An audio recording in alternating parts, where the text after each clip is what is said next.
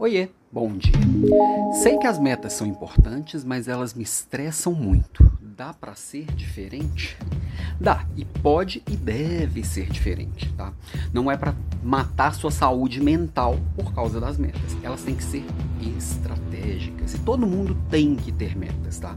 E muita gente confunde, ah, quais são as suas metas? Começa a citar as metas da empresa. Não, as metas da empresa são uma referência. Se eu sou empresário, mais ainda sou eu que coloco as minhas próprias metas. Ah, Elan, é diferente, eu sou franqueado aqui da Cacau Show e eles me dão uma meta de crescimento, tá? É uma referência.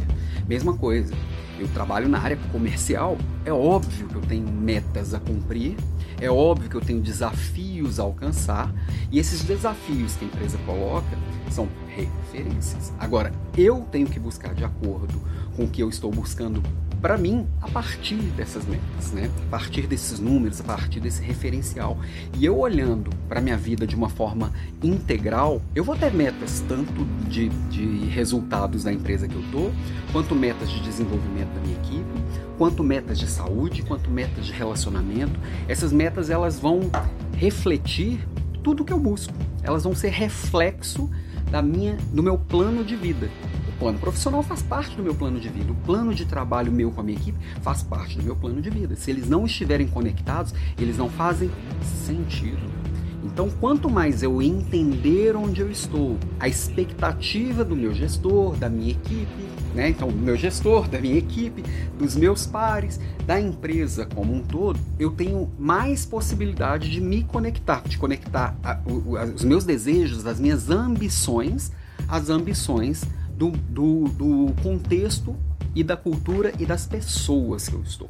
E falando em cultura, as metas elas sempre têm que refletir a, a mudança cultural que eu estou construindo, tá? Porque todo mundo, seja na sociedade, seja na sua família, seja na sua empresa, está construindo uma mudança cultural. Uma coisa é eu fazer uma transformação digital, que vai ser uma coisa que de repente eu vou introduzir uma nova tecnologia, uma nova forma de trabalhar. Paralelo a isso, eu estou mudando a cultura. Eu, eu, pensava de um jeito, agora tenho que pensar de outro. Antes podia algumas coisas, agora podem outras. Essa é mais lenta e essa precisa ser construída. Inclusive é o tema da próxima Leader Class. A, a, as pessoas escolheram este tema para a próxima quinta-feira, quarta-feira, desculpa, próxima quarta-feira. A gente está junto na próxima Leader Class falando sobre mudança cultural, tá? Coloca na sua agenda aí, toda quarta às 6h47 da manhã. E essa mudança cultural, ela tem tudo a ver com a, com a minha construção de metas. Então, por exemplo, se eu tenho uma equipe que culturalmente ela é, carrega muito no contexto externo os problemas que existem, ou seja, tem uma cultura de vitimismo e não de protagonismo, eu preciso construir metas e construir rituais e construir conversas focadas nessa mudança. Então, quem que vai ser valorizado? Quem trouxer a solução de problemas, mesmo no cenário caótico, né?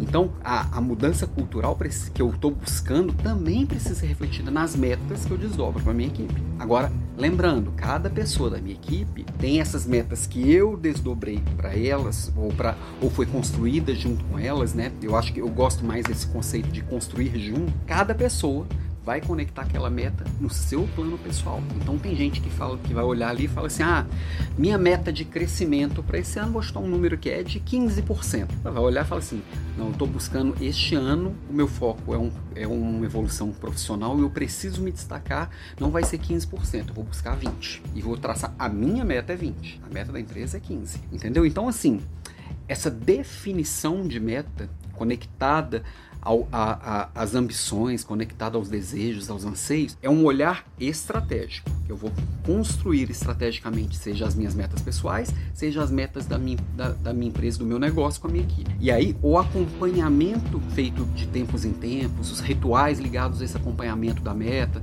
o, o a cobrança da meta, né? o follow-up relacionado à meta, tudo isso é uma parte tática, de quanto em quanto tempo e como que eu vou fazer isso.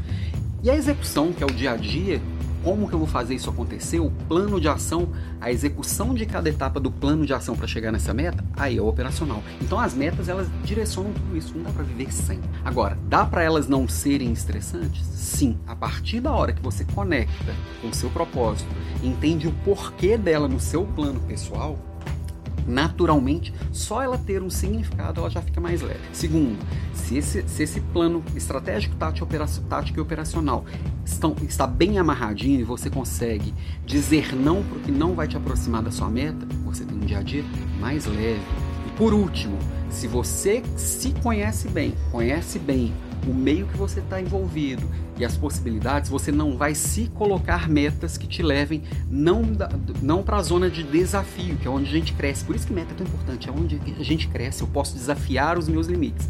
Agora, se eu vou muito além dos meus limites, eu entro para essa zona de estresse, essa zona de desespero, que muita gente se paralisa e se adoece. Eu tenho que ter sabedoria de colocar o meu desafio bem próximo do que eu acho que é meu limite. Se vai muito além aí entra nesse, nesse lado sombrio e não saudável das metas, tá? Mas coloca na agenda semana que vem, quarta-feira, estaremos juntos na Leader Class. Segunda-feira volto com as provocações e vai me seguindo aqui nas redes sociais que tem coisa interessante. Ah, e tem caixinha no Instagram, deixa pergunta aqui que pode virar provocação na segunda.